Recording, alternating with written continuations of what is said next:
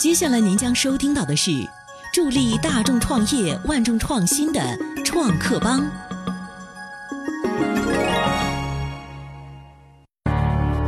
你有新鲜创意，能给我们带来无限想象吗？情感速递，指尖订花，我们是叫花，让我们帮您表达你的爱吧。你有高端产品，能让大家眼前一亮吗？我们开发的是一款全智能的五 K 智慧公寓，五 K 公寓也可以为创业者提供更多的创业机会。你有成功创业经历想来分享吗？我是八戒知识产权运营中心总经理彭伟。八戒知识产权一五年服务了十万家创业企业，一六年我们将布局全国，为一百万家企业提供知识产权服务。如果你像他们一样酷，还等什么呢？这里有意想不到的天使投资从天而降，这里有超牛的创业导师为你照亮黎明前的黑暗。创业从未如此性感，想来吗？听这里，微信添加公众号“重庆经济广播 FM 一零一点五，重庆经济广播创客帮，我们在这里等你。经济广播的老朋友们，大家好，我是爱国主义的创始人文磊。创业点燃希望，创新实现梦想，请大家收听 FM 幺零幺点五创客帮，加入经济广播创业者微信社群 CKB 幺零幺五。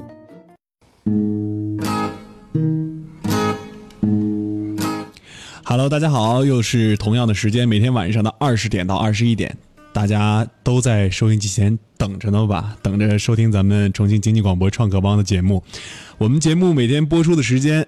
二十点到二十一点这个时段，大家一定要打开收音机，打开你的手机，打开呃喜马拉雅 FM 啊、蜻蜓 FM 啊，一起收听咱们创客帮这个节目。每天晚上，咱们一起聆听创业者的创业故事，聆听他们的心路历程，学习他们的创业经验，为自己的创业项目有寻找好的一些点子、好的创意，为创业蓄力。听重庆经济广播创客帮。那么，咱们创客帮节目在每周。都会邀请三位优秀的创业者做客节目当中，一起分享他们的创业经历与他们的新项目啊，好的产品。那么在这个分享的过程当中呢，如果大家有什么样的疑问，都可以向咱们微信社群发出一些问题，我们都会在节目当中帮大家做出提问。呃，在另外两天时间，斌杰为大家请来的是呃商界杂志的。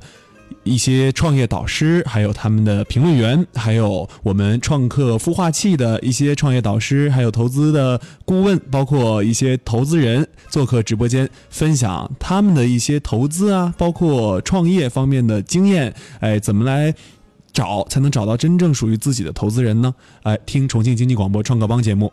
那么，今天创客帮节目跟大家请来的这位嘉宾呢，他做的是一个什么样的产品呢？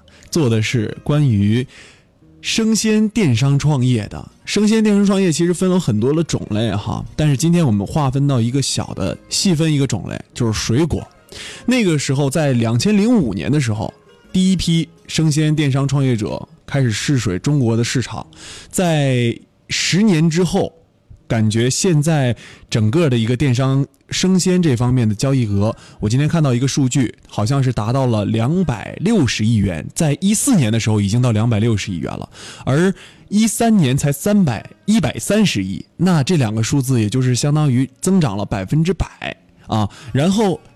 在二零一五年的时候就已经突破了四百亿，一六年有望达到九百亿以上的规模，说明这确实是一个非常好的创业项目，非常好的一个，呃，应该算是一个红海吧，大家都挤在里面。但是怎么能从从这样一个呃同质化非常严重的一个领域能分得一杯羹呢？今天我们请来西部最大精品进口水果电商的爱国主义总裁文磊做客直播间，让他跟大家一个打个招呼吧。大家好，我是来自爱国主义的文磊，很高兴跟各位经济广播的朋友们见面。嗯，那说到爱国主义啊，我第一个好奇的就是爱国主义那个 logo 很有意思啊，就是一个呃猴子猴子头。嗯，当时那个 logo 是谁的创意啊？想出来的？当时呢？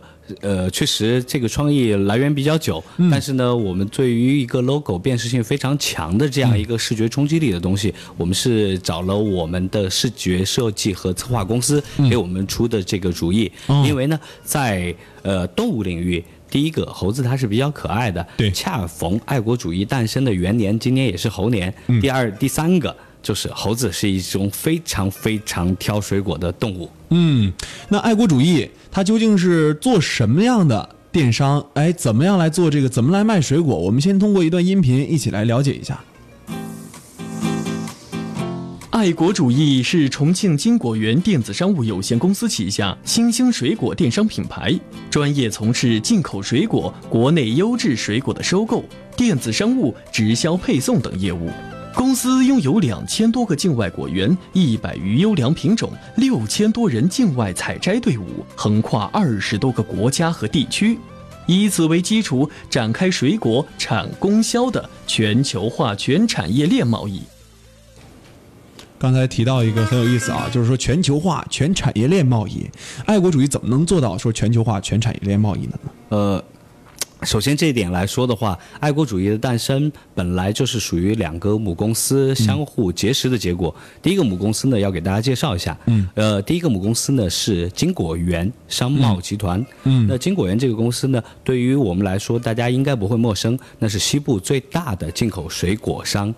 呃，然后没有之一，嗯，然后第二个呢，金果园位列全国前三，哎的水果进口商。另外一个股东呢，就是商界传媒集团，国内发行量最大的商业财经杂志。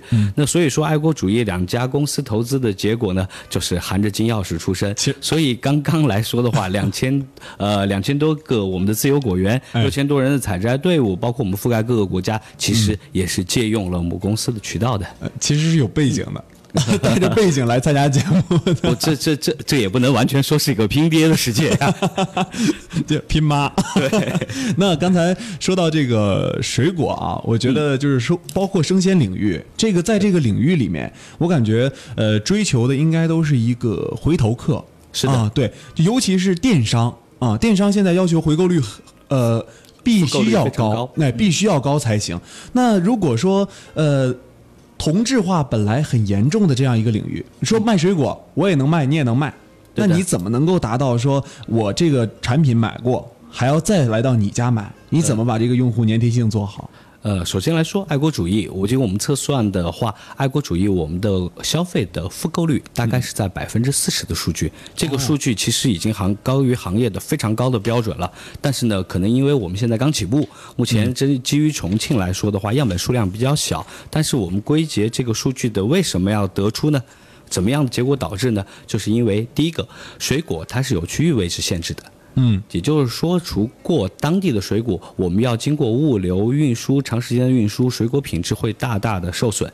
因为水果中东西非常特殊，嗯，如果经过长期的物流没有断了冷链的情况下，嗯，水果的质量和品质会下降的非常非常厉害的。嗯嗯，所以说呢，我们在重庆开始了这个事业，就是把我们的水果从不断冷链的情况下，只经过最快两个小时的物流就可以到消费者的手中。那他吃消费者吃到的口感和口味就是完全不一样的。啊，所以说你通过这个纯是品以品质来换换回购，是的，以品质换回购的这种情况下，那消费者看到你的品质，如果说这个水果拿过去，嗯，确确实实有坏的，呃，你们有什么样一个机制来把这个反馈回来呢？呃，当然，因为我们最好的打算是想做到用户拿到手里就是非常好吃，但一个坏的没有。但水果不可能，但是事实上，你呃，冰姐也了解，臣妾做不到啊。臣妾做不到，确实做不到。是的，因为水果它必定要面临一个问题，装配或者是在运输过程中，它肯定是有损耗的。对那对于我们的爱国主义来说，我们实行的是先行赔付的政策。哦先行赔付的有这样一个条款，也就是说，基于我们方的原因，因为水果运输过程以及货品本身产生的损失，我们会双倍对客户进行赔偿。你看啊返还，这是对客户端的一个赔偿返还。如果说这个运输过程当中，你们现在的有没有数据监控这个损失率是多少？我们是控制在百分之一之内的。百分之一。对，哦，那这个其实还是很小的一个数字。非常好，但是你可以看看我们的仓库和加工的工厂，嗯我们的损耗率有多大。对，我想知道就是，呃，你刚才说的一个非常关键的点啊，从外面运到你们工厂的这样一个水果，你们进过来的，对它的损耗率，我曾经看过一个数据，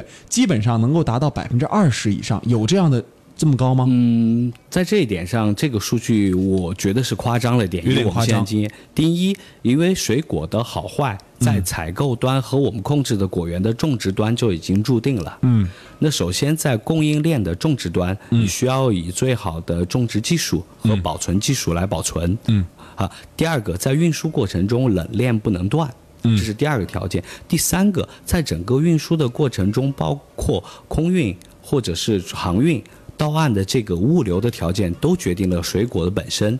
所以说，在采购货品以及运输货品中，你已经选定了。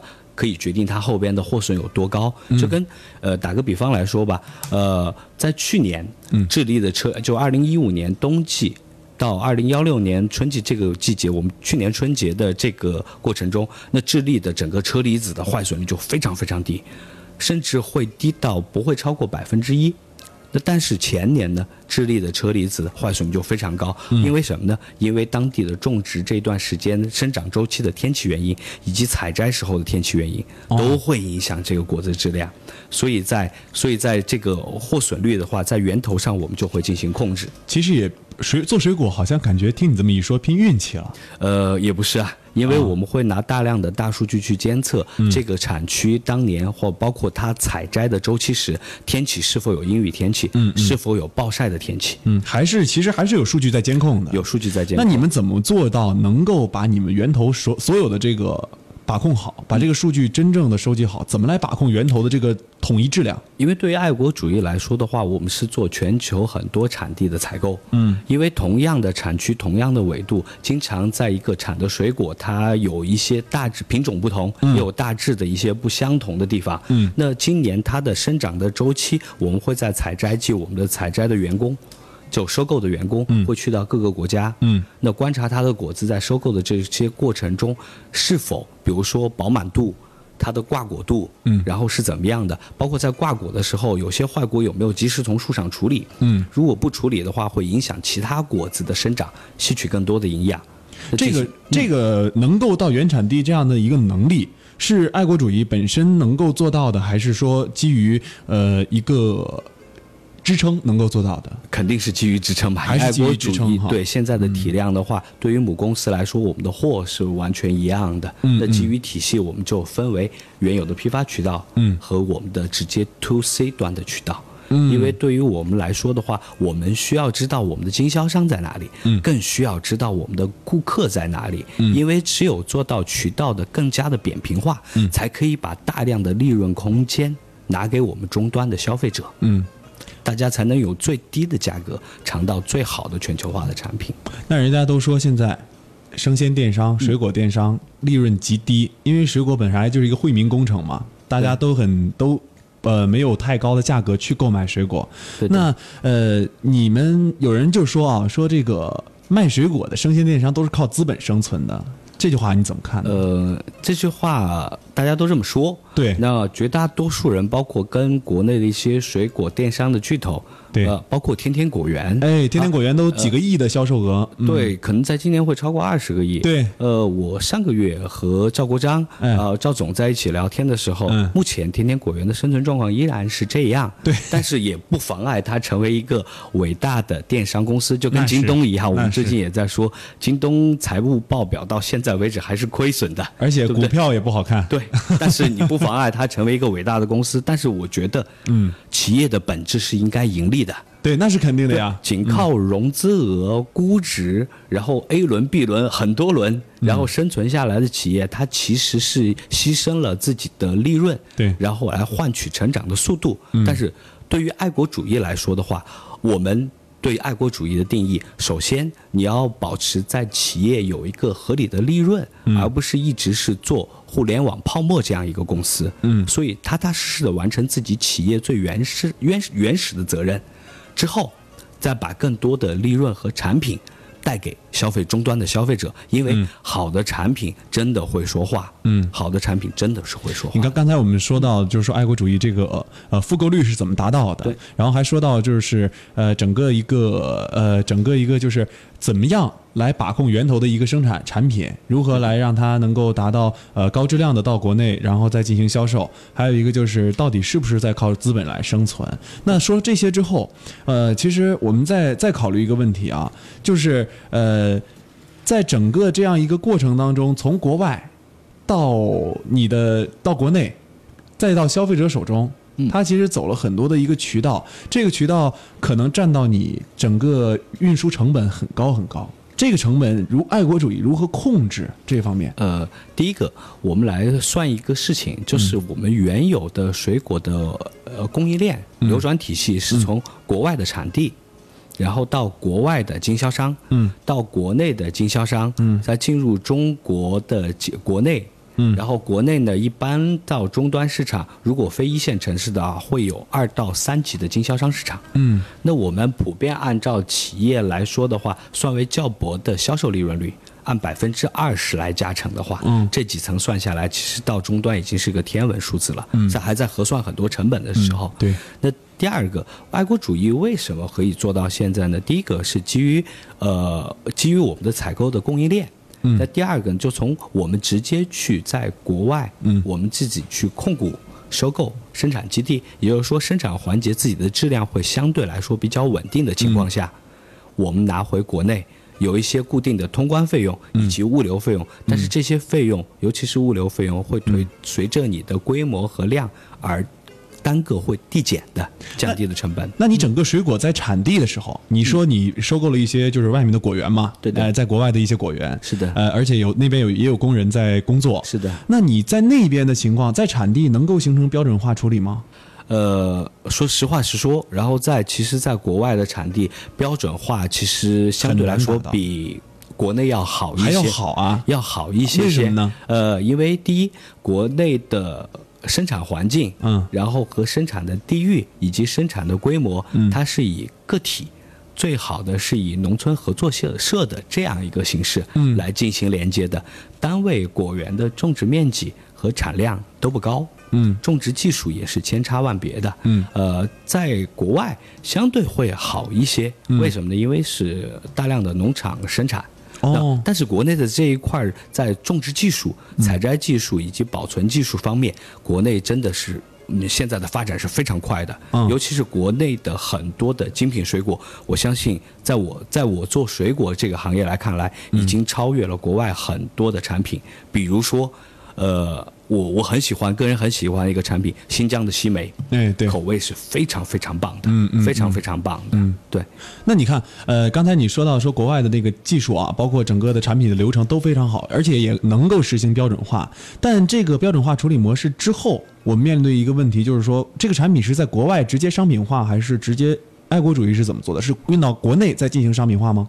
呃，分两种模式，嗯，第一个，比如说。呃，像新西兰的加佩奇异果，其实就在国外已经很标准化的。我们在国内做它的呃西部的代理商，嗯，这是全球应该我所知道的农产品最标准化一个产品。嗯，新西兰的加佩的奇异果，以及美国的都乐这个品牌下辖的一些农产品，比如说香蕉，比如说凤梨、菠萝这些，标准化是非常好的。对，呃，其次呢，我们自己在国外投投资的或者控股的生产环节，我们也会做到相对的标准化，类似。似于像龙眼，哦，啊，像火龙果，像车厘子，嗯，我们会用机器进行选装，无论是个头、采摘的季节，然后它的质量都会有等级批次，然后供应各个渠道，然后也呃，也就是说，你们现在呃，整个爱国主义，包括它母公司，也已经在产地，已经早都已经向产地延伸了，是吗？对，这一点在中国的这个行业真的不新鲜了。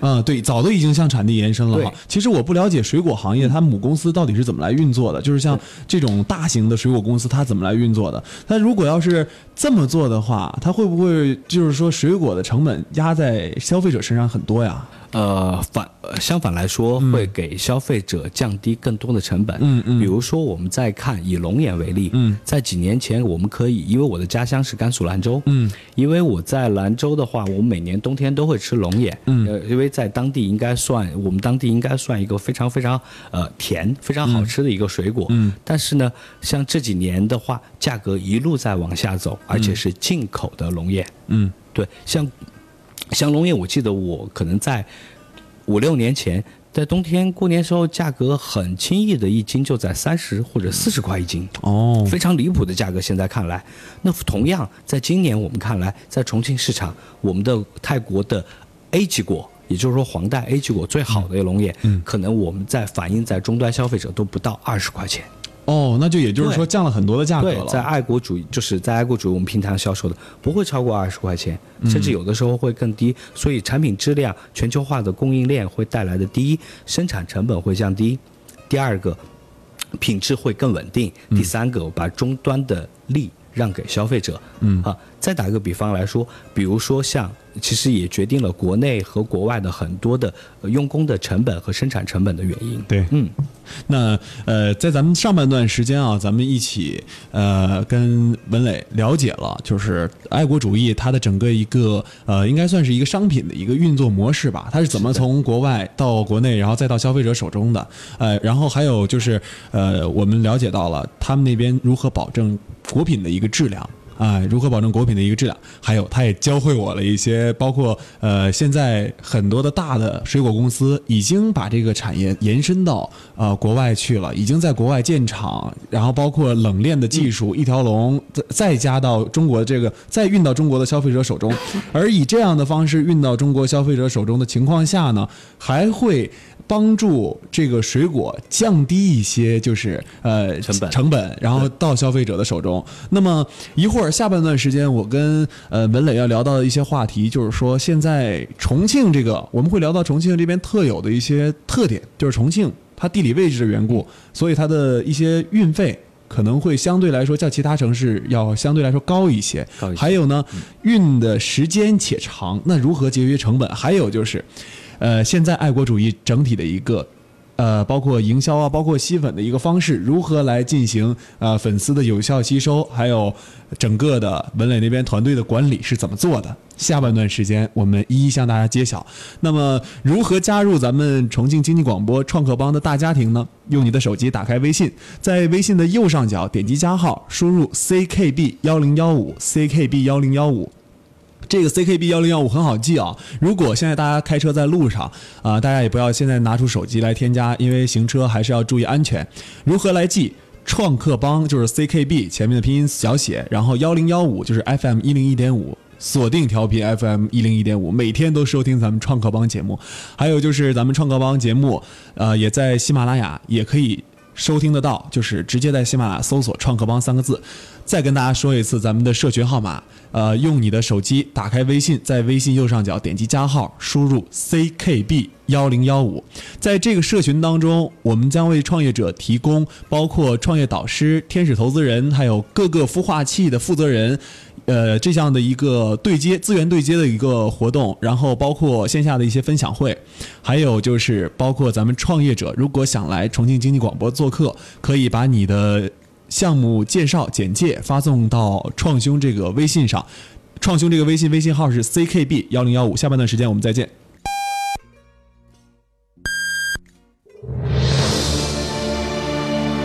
关心你飞得高不高，关心你飞得累不累。FM 一零一点五，重庆经济广播，品质生活，财富声音。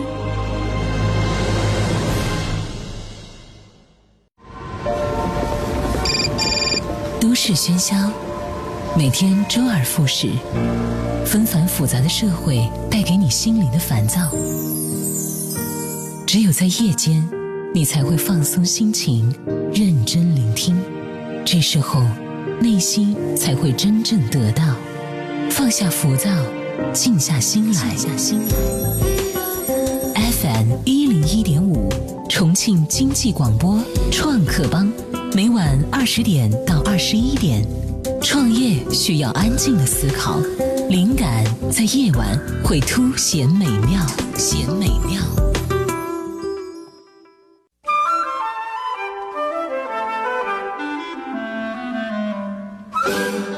欢迎回来，继续锁定调频 FM 一零一点五，收听经济广播创客帮节目。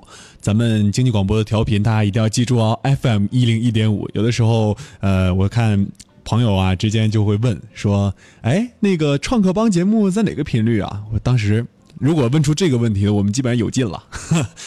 然后之后我就跟他说，我再说一遍，一零一点五啊，下回大家记住。那么如何加入经济广播创客帮这个大家庭呢？如何来到？创客帮节目跟大家一起做客，聊聊你的创业经历、创业产品呢？呃，用你的手机打开微信，在微信右上角点击加号，点击添加朋友，输入 ckb 幺零幺五 ckb 幺零幺五，添加创兄为你的好友，之后你就可以享受到创客帮为大家提供的一切的啊关于创业这方面的资源，包括辅导、包括投资、包括孵化器，以及呃法律方面的咨询，还有知识产权方面的咨询，欢迎大家加入。咱们创客帮这个大家庭，CKB 幺零幺五，添加微信。那么今天咱们创客帮节目请来的嘉宾是西部最大精品进口水果电商爱国主义的总裁文磊。文磊，再跟大再跟大家打个招呼啊！大家好，我是来自爱国主义的文磊。好的，刚才我们上半段时间聊的也很高兴啊，然后下半段时间，刚才我给大家留了一个悬念哈，就是呃，根据重庆这个特殊的地理位置，呃。做物流这个生意肯定很恼火啊！重庆的物流成本也很高，费用也很贵，对的，而且时间很长啊。那这个成本，爱国主义这边如何节约？如何来做？呃。有些成本对于我来说的话是可以节约的，但有些成本哪怕花的再大力气，我都是不能节约的。比如，第一，产品；第二，物流。因为重庆的地形原因决定了，在重庆的任何的物流企业的物流成本相对来说比较高。为什么呢？就是上坡下坡的地形，在别的城市可以用一个小电瓶车解决的问题，在我们这儿就得用机械化的摩托车。嗯嗯嗯。好，这是第一个。嗯，第二个呢，物流成本高的原因就是因为水果。它进入我们消费者的口感效率是决定了很大因素，也就是说，你在一个水果，比如说比较娇气的草莓，比如说车厘子，比如说山竹这些产品，如果在户外常温下多放一个小时，它进入消费者嘴巴里的口感就是不一样的。所以，为了更好的口感，我们愿意在这块有更大的投入。所以，爱国主义在做生鲜电商、水果电商时候，选取了。最好的物流公司，也就是说，我们同样有四到五个供应商给我们来做服务，因为某个每个运营商的运力都是相对有限的。有的运营商呢，他非要进主仓，有的时候进分仓，几个波折下来，水果的碰伤和摔伤都不说，但是时间是没办法节约。嗯嗯，对。我看到现在有一种快递模式哈，就是说在一个地方直接进行发货，就是不需要走仓库。你们走这样的模式吗？呃，我们有一部分是走这样的模式，一部分是对这样的模式。因为对于有些可以放一些的时间，那我们还是从企业最本质的利润角度来考虑。哦，但是我们最慢的都实现了线上的一个标准。哎，那你这个这个钱物流这个钱怎么是转嫁给消费者吗？嗯，这块的话，呃，完了完了，很尖锐，像结问的。对于这一块的话，目前来说，比如说我们这周搞的一个活动，嗯，那所有的物流费用我们是没有算在成本里边的，嗯，没有算在成本。第一，因为在以现在爱国主义的体量，每天不多，这几天来说的话，呃，我们从周二来推的活动，二三四五这几天，也就日均一千多单的量，就我们这个体量来说，现在来考虑。然后你的成本问题的话，我觉得很还还早，还早。哎，我们更多的是让我们的产品，因为基于对产品的信心，让更多的消费者以很低的成本价格，然后品尝到我们的水果之后，我们再来说后边我们的产品。那烧钱吗？这样做？呃，是会烧一点，烧一点，是会烧一点。嗯，但是呢，就是基于我们前面我们一试运行的一段时间，我们的复购率，嗯，以及我们的客单价综合得出的这个结论，对于我们来说，因为我们就哪怕呃打个比方来说，呃，并且比如说我们我我有一个好吃的，嗯，吃到一个很好的水果，我非常愿意跟我身边的朋友去分享，嗯。那如果您觉得爱国主义的水果好的话，我相信你会推荐给身边的人的。那是肯定的。而且以我们目前的消费者的年龄层级，我们呃观察了，我们消费主力消费者是二十到四十岁的女性居多。嗯。而这部分人呃，一般来说，大量的时间是在工作场景中的。哦，也就是说，他们、呃，一般食用水果的这样一个场景是在工作当中吗？还是说，还是说他们定啊、你呃，就是说，大部分的它收件地址是在工作场啊景、工作场地。工作场景，哦。而且大量的消费和下单的时间，嗯，也是在工作时间的。看到没有，各位男士，嗯看好你的钱包，看好老婆，小心剁手一族。其实对于我们来说，如果让妻子和自己爱的人吃到一个美味的话，我相信各位男士也是很开心的。哎，其实他买水果还好，别买别的就行，是吧？当然也呼吁呃各位美女、各位女士，嗯也要跟自己的老公来分享美食，因为这个事情，呃，你快乐，他也会快乐。对，还是多买水果。是，那再说一个事儿啊，刚才他说的那个是物流物流成本这一方面，我们说一说这个吸粉方式吧。嗯，我觉得爱国主义它这个平台做的很棒的一点就是它的粉丝积累很精准。哎，你是的如何如何做到这个粉丝积累这么精准呢？就是让这个客户是是你的客户才来到你的平台，而不是说用一些真正用一些说呃，比如说呃发红包，或者说是其他的一些上街扫一扫啊，来回扫扫码这种这种方式来添加，那种肯定 low 一些。呃，是这样的，姐因为对于我们来说的话，爱国主义目前我们吸粉的方式，第一个最大的就是，无论是任何商业行为，嗯，你要做任何的互联网项目，对。所有最本质的一点就是你的产品，嗯。如果产品足够好，你才有可能有成功的条件，这是最原始的第一个条件。第二个，在产品基于 OK 的情况下，那你做一些什么样的动作？爱国主义经历了这样一个过程。嗯，第一个，呃，因为母公司的原因，商界集团的原因，我们有大量的企业数据。哦，基于企业数据，我们在公司创立之初，也就是春节和去年的中秋这段时间，那我们做了很多的礼盒、福利这样的销售。那我们把这一部分销售转化为提货卡，也就是说，有我们最初的种子用户了，因为提货卡它必须在线上来进行兑换。明白了。啊，在同时，它就成为我们的消费者，我们的初始用户，而且它是由产品感知的用户、服务感知的用户，这是第一步。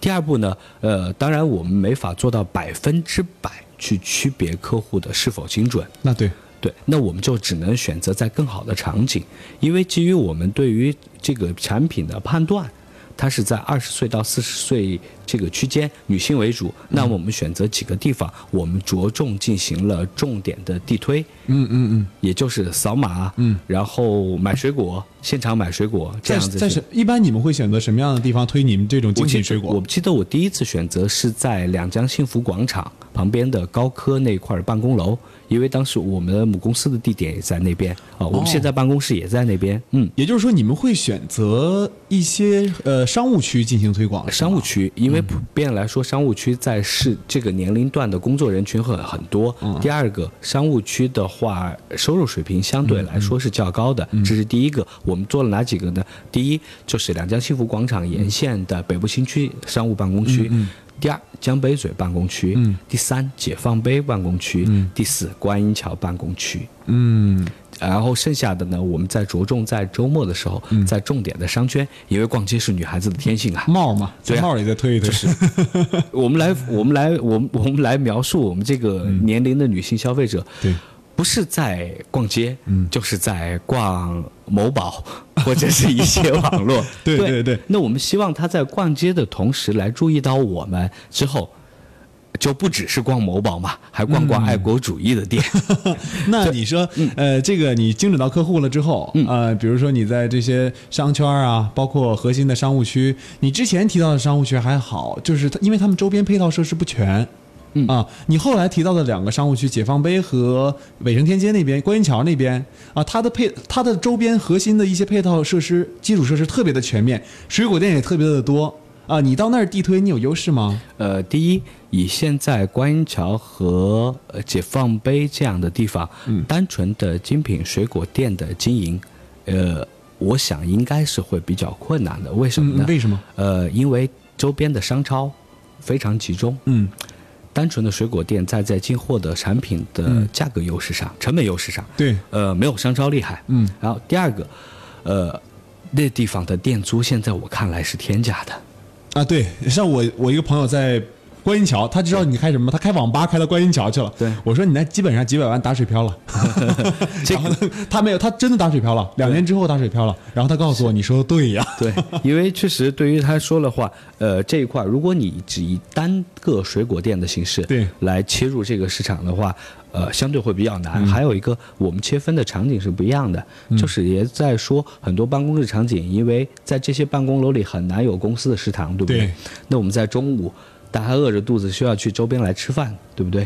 那吃完饭的同时，他希望在下午休息的时候，如果有一个下午茶就更好了。哎，来个果盘什么的。OK，那我们在现场有我们的加工的环境和我们的展台，也就是说，你只需要有一元钱、嗯五元钱、嗯九元钱，嗯这样不同的价格提及，你就可以提供到可能价值九块钱、二十块钱、四十块钱的水果。嗯，那你看这个精准客户都达到了，对的也拿到了之后，那这个转换率怎么提高粘贴度呢？就是比如说转换了之后，嗯，因为、呃、坦白的来说，实体店的消费和网络的消费，它的消费的观感是不一样的。嗯因为实体店的话，呃，你消费你是看得到货品的，对不对？哦对我们来我们来想象一个消费场景，嗯呃，第一个，我从实体店买买水果，嗯拿水果为例，可能我买到这个口味不是我很喜欢的，嗯但是消费者绝对不会说什么。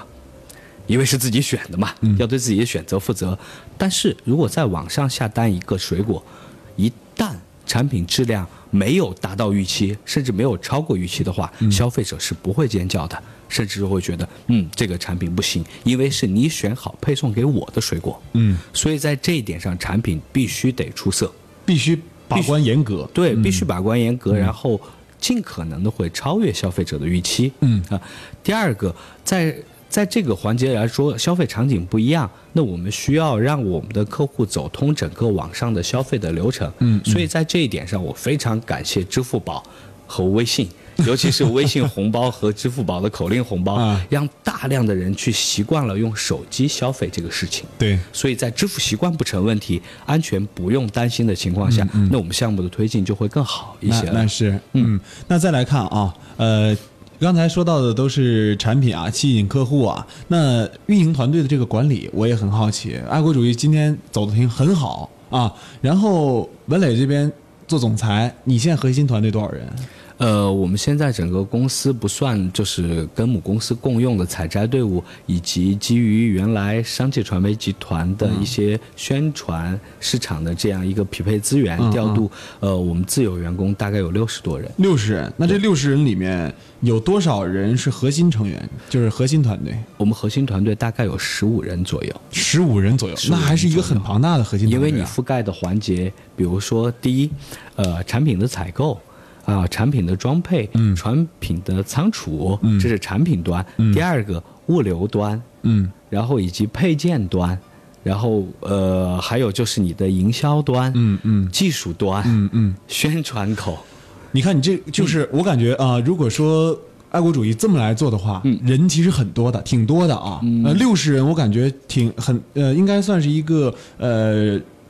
就是初创企业很不错的一个规模了啊，初创如果是初创啊，呃，但是这六十人，你如何让这个就是，而且你说核心团队就有十多人，对的啊而且还十十大几个人就是每个环节你都需要把控哈，。但你怎么让每个人都创造更大的价值呢？呃，首先来说，就是爱国主义有个原则，嗯第一个我一定要选这个行业最好的人，最好，你这个最好有点有点，嗯，第一就是从他的。职业履历，然后从他的、呃匹配的薪资程度。那你的 HR 得多费劲啊！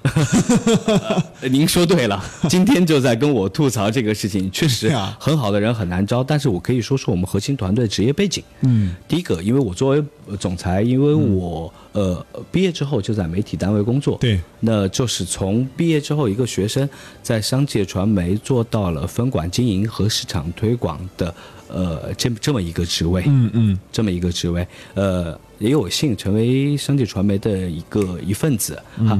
第二个，我们所我们的公司的副总，他是清华大学研究生毕业，嗯，是 AMD，也就是那个处理器、嗯 AMD，嗯嗯最呃中国区最年轻的一个主管。哦，都很厉害。嗯之后来。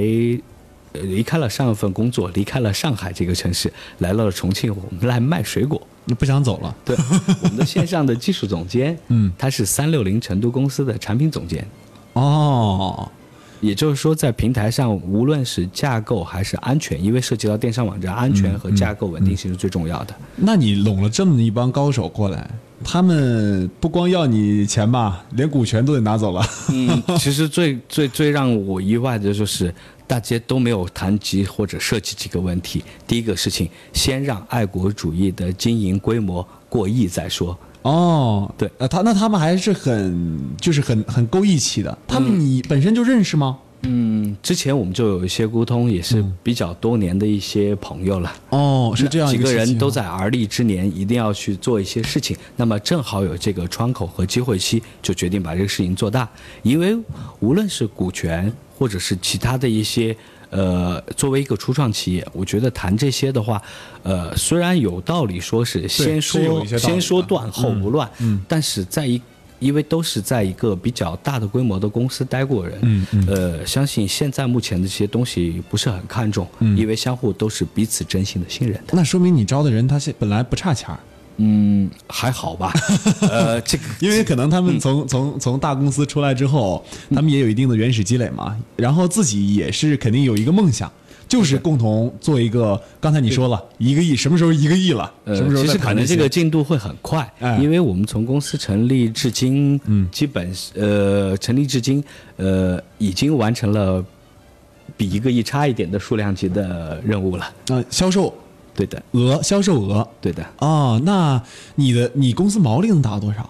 呃，这个行业的毛利其实根据货品以及你对线上规模和时间的要求，毛利都不一样的。嗯哦不一样就是你需要呃，比如说你公司想要做更大的投入，比如说线上做更有刺激的活动，嗯像大规模的拓粉丝，那当然你面临的可能是目前阶段巨额的亏损。对对对，那是肯定的。，然后你要在我保持你的盘子快速增长的话，嗯结构的稳定性，在人力资源方面也会有更大的投入。对，因为你不能等着业务模块上来嗯了才去找人。那个人对整个盘子和整个公司的磨合就会出大问题，所以在架构上，我们首先解决了这个问题，大家都可以甩开膀子。第一个，扩大我们的用户数量；第二，扩大我们的成交金额；嗯第三，扩大我们的产品采购规模；第四，在这些都 OK 的情况下，那我们就分享企业该得的利润。嗯嗯嗯，那你看，呃，上面的这些高管、OK 了，核心成员 OK 了，那下面你如何做一个垂直的管理，能够把所有人的一个积极性调动起来？呃，第一个，我在公司的每一个人都会分享到与公司成长所带来的红利，嗯因为在公司我们也完成了公司的经营期权的分配制度，哦也就是员工持股的制度。哦对，也就是说，我们在完成一定阶段的时候，其实我们的核心团队成员和核心员工都可以参与到公司成长的红利的。有分红哈。这是第一个。嗯第二个，对于我们呃所有的员工来说，第一，股权、薪水只是一方面，嗯但是都是一群比较年轻的人。那每个年轻人都有一个想做一些事情的梦，嗯在职业发展上和职业前景上，以及职业工作的能力上，嗯我们会带来另外一条路，也就是说，对你的职业化发展、你的工作能力上的全面提升。嗯，上升空间。对的，嗯所以你在你的工作能力这些得到提升的同时，当然辅以一定的我们的薪资、嗯福利，嗯这是非常好的。所以在这儿也也也借交通广播打一个广，呃，我们的经济广播打一个广告。哎，呃，如果有想加入爱国主义的团队，那我们一起来，不妨哎打拼一个事业。其实我觉得你刚才说的挺有意思啊，先先给钱啊，然后然后再拢人心哈，然后再提上升渠道，就是呃先给钱后做事儿嘛。那你呃你看这样，就是比如说你们做的是一个电商平台啊，电商平台现在水果电商，嗯，很多他们不是以平台的形式来做的，他们是以微商的形式来做的。嗯啊、你知道这个微商的形式做的也很火。对的前段时间说微商要死了，微商要死了，但是它怎么就不死呢？对不对？对，哎，呃那你你看，呃，电商平台和微商型平台相比，呃，核心竞争力在哪儿？你怎么能够竞争得过它？呃，并且关注到这个行业发展的一个大趋势。确实，对于我们来说，这一点是非常重要的。我认为电商和微商其实是相互依存的，就是爱国主义我们现在做的第二阶段的事情。嗯，因为我们刚刚主要介绍了我们的呃金果园电子商务有限公司 B to C 这块的业务，我们的品牌是爱国主义。对 B to C，其实我们呃还做了另外几块事情。第一个就是 B to B 业务。嗯，B to B 业务因为线上大量的微商的存在，因为微商会有几个问题。嗯，第一个，所有的微商对于产品的采购，它需要第一，比如说水果市场，他进驻，他每天要去自己采货，然后自己发物流，自己填快递单，并且要控制货品本身。嗯，然后还要加自己的利润。嗯，那我们现在做的是这样一个事情：第一，您只微商只管做自己信息流的发布渠道就好了，产品、物流、包装、货源，我帮你组织。他只需要做 IP 就行了。对的，你只要做你的流量，服务你的客户，嗯然后你让你的客户可以在我的后台完成所有的操作，并且客户呃填了地址，填了自己的姓名，付了款之后，我帮你做代发货。那你这么做的话，微商它减少了很大的一个，虽然说它是呃方便了，对啊、容易了，对但是利润空间就小了。呃，对于微商来说，它的利润空间不会小。为什么在因为我们现在做 B to B 业务模块的时候，在我们做到所有的这些的话，还保证跟你自有的拿货的成本是一样的。你能够做到这样吗？呃，简单来说，我有一个平台，嗯嗯我们现在的吞货物的吞吐量是微商不可企及的嗯嗯倍数级别。那同时，我在收拢更多的微商，十个、一百个、一千个，嗯，我们可以去供应链的上游去倒逼我们的利润。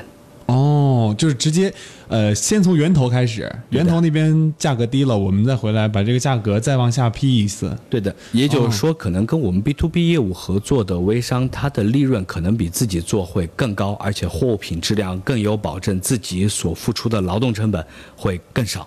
嗯，那我觉得这个确实也是一个很好的模式，也是核心竞争力所在吧。是的，因为对于微商，他考虑问题很多。首先，你自己做包装，量小价格高；嗯自己谈物流公司，量小价格高；自己做货品采购，量小价格高。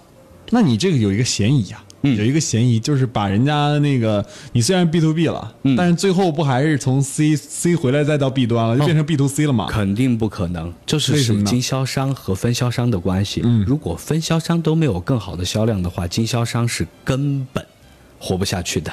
所以是相互促进、相互依存、相互抱团取暖的行为。那他用你的包装吗？我们会有独立的包装，独立的包装，对的。那你们有没有考虑过说，在这个独立包装上加上微商自己的一些他的一些嗯，就是小的小的叫个性化的东西在上面？肯定会啊，也会有我们会起做成呃，因为我们会做成个性化定制的，比如说很多的微商会推出马上要到了端午的礼盒，嗯嗯。呃，比如说某一个企业或者团体或者某个人送自己朋友的，嗯我们都会以个性化的呃设计来满足他，嗯。因为。对于他来说是个性化设计，但是我们在案例设计库，我们有很多类型来选就可以了。嗯，哦，那我觉得你这个 B to B 和 B to C 的模式很好，但是我看到现在有一部分呃叫呃水果电商，嗯他们现在做的一个模式叫 C to B，啊、这种模式你有没有听说过？就是包括什么，我听说好像叫一米鲜是吧？嗯，对其实这种模式的话，C to B 有有有这么做的一个方式，也就是说，更多的就是产地对经销商，嗯然后由经销商再进行分销，嗯然后在终端客户手里边，嗯大概是这样一个模式。对但是这样的模式的话，因为这一块儿的话，就是更多的涉及一些产地源头的产品，嗯然后还取决于 B 端的商户的分销能力。哦，是这样一个情况哈。对，我今天还看到一个做水果的一个微商、啊，我今天我我因为我生活当中接触到很多做水果的微商嘛，就是因为呃那个手机里会有很多。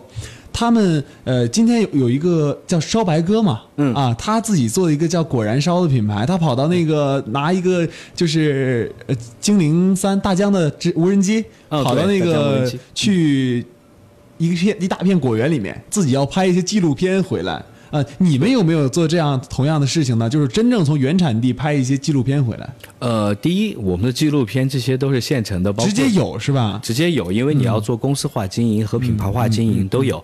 第二个呢，对于我们可以覆盖到的采摘果园，当然就没有很多的视频，但是我们会带着爱国主义的团队、采购团队哎，带着爱国主义我们所有客户的心意，然后走到果园，给大家全程直播我们采摘的流程。哦，其实你们也在玩这个直播这个平台哈。对我并不是像像像那个视频直播的平台，因为我们会在自己的官网上，因为我们更多的国外采摘，我们以预售的形式先发出去。嗯，比如说冰姐您付了钱，嗯，在三天之后你可能吃到你的泰国的小菠萝全熟，嗯，那我们现在会给你照片看到，哎，今天几月几号，我们来到了这个果园，它位于金三角地区。然后它现在在地里已经全熟了、o k 我们现在来采摘，采摘招之后，采摘好之后，我来打包，然后来装箱，装箱之后，这个货品已经到机场了，嗯，然后四小时之后就会到重庆了，然后已经到重庆了，我们在重庆的空港去接到这批货了，现在我们在装箱，OK，明天早上你就可以吃到货了。我们又一次重复了爱国主义的商品模式。那今天啊，很高兴文磊，爱国主义的总裁文磊能够做客咱们经济广播的直播间，一起分享爱国主义它的呃成长的一个路程，包括它的一个商品的一个呃商商业模式，还有它现在呃遇到的一些呃就是平时。别人就比如说微商遇到的一些问题，在他那儿都可以迎刃而解吧？应该有一个 B to B 的一个好的方式，还有 B to C 的一个呃平台的一个建立。那么也很感谢他做客经济广播的直播间。如何加入经济广播创客帮这个大家庭呢？用你的手机打开微信，在微信的右上角点击加号，输入 CKB 幺零幺五，输入微信号 CKB 幺零幺五，添加创兄为你的好友，加入经济广播创客帮创业者社群。